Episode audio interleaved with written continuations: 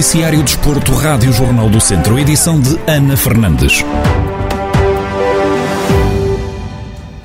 Salvador Trindade, piloto de Vila Nova de Paiva, foi o vencedor da quarta prova da temporada do troféu de karting Rotax Max Challenge Portugal, que decorreu no Cartódromo Internacional de Braga. Em declarações à Rádio Jornal do Centro, Hugo Trindade, pai e treinador de Salvador, admite que saem desta prova mais confortáveis para o resto da temporada e explica porquê saímos de certa forma um bocadinho mais confortáveis. Tecnicamente falando e matematicamente falando, o Salvador consegue ser já campeão nacional e ter o apuramento garantido para as finais mundiais, mesmo que a última prova que se vai realizar no início de setembro no Bombardal uh, não corra tão bem, mas uh, os pontos reunidos e a performance que foi feita até agora uh, permite-nos estar numa posição mais confortável, mas para nós só quando acabar efetivamente é que, é que poderemos cantar vitória, como se costuma dizer. Hugo Trindade recorda a presença nas finais mundiais em 2019, onde Salvador foi terceiro classificado e assume que este ano as coisas são diferentes em termos financeiros. Uh, em 2019 conseguimos fazê-lo, as coisas acabaram por, por se proporcionar, cons conseguiu-se ter uh, budget para, para fazer essa participação. Este ano as coisas são um bocadinho mais longe, vamos, para além de eh, finalizar o campeonato e tentarmos manter a performance que temos tido até agora, também tentar reunir as condições, que pronto, será um bocadinho mais difícil, mas tentar reunir as condições para fazermos essa participação uh, e, pelo menos, tentarmos trazer, no mínimo, uh, o resultado que trouxemos há dois anos, ou pelo menos trazer uma boa participação, uma boa representação para, para Portugal. Salvador Trindade conta que foi ganhando confiança ao longo da temporada e confessa que agora é tempo de treinar mais para conseguir melhorar no início do campeonato tinha algumas dúvidas se conseguia ganhar, mas achei-me uh, confiante para o resto das provas e consegui sempre o primeiro lugar.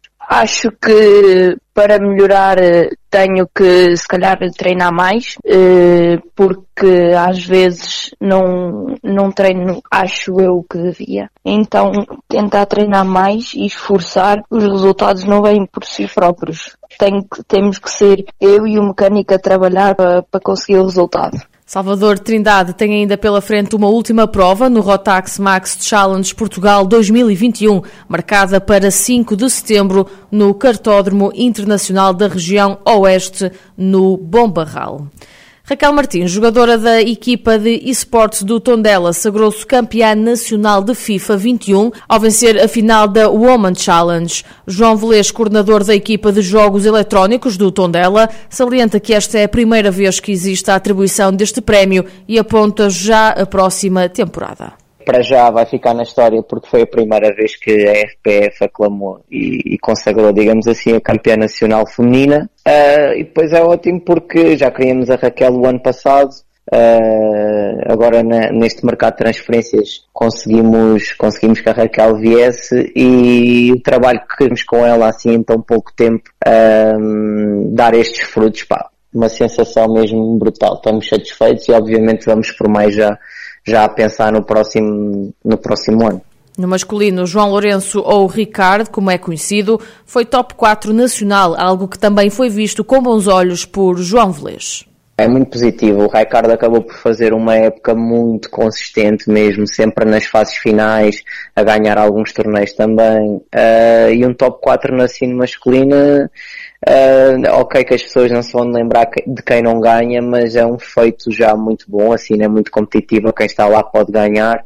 Uh, e ele acaba por perder para o Tuga, o jogador que venceu o torneio. Estamos muito satisfeitos e fazemos um balanço muito positivo também, de, tanto da época como agora no culminar com este MVP Challenge, que no fundo é, era a grande final e, e consagrava o campeão. João Velez, coordenador da equipa de esportes do Tondela, a falar sobre as conquistas de Raquel Martins e Ricardo, dois jogadores do simulador FIFA 21 do conjunto Beirão. No ano de regresso às competições nacionais, o Ferreira de Aves vai integrar a Série C do Campeonato de Portugal na próxima temporada, juntamente com o Castro Daire e mais oito equipas. Rui Almeida, treinador da equipa de Sátão, reconhece as dificuldades da série em que estão inseridos, mas admite que não viram a cara à luta. É uma série extremamente difícil, olhando para, para todas as outras, a nossa é uma série bastante competitiva, com grandes equipas, com vários candidatos a, a, a subir de, divisão, mas era o que a gente já esperava. É praticamente considerada novamente ao nível do ano passado a série da morte. Uh, mas vamos para este campeonato, vamos para este campeonato encará-lo de uma forma claramente difícil,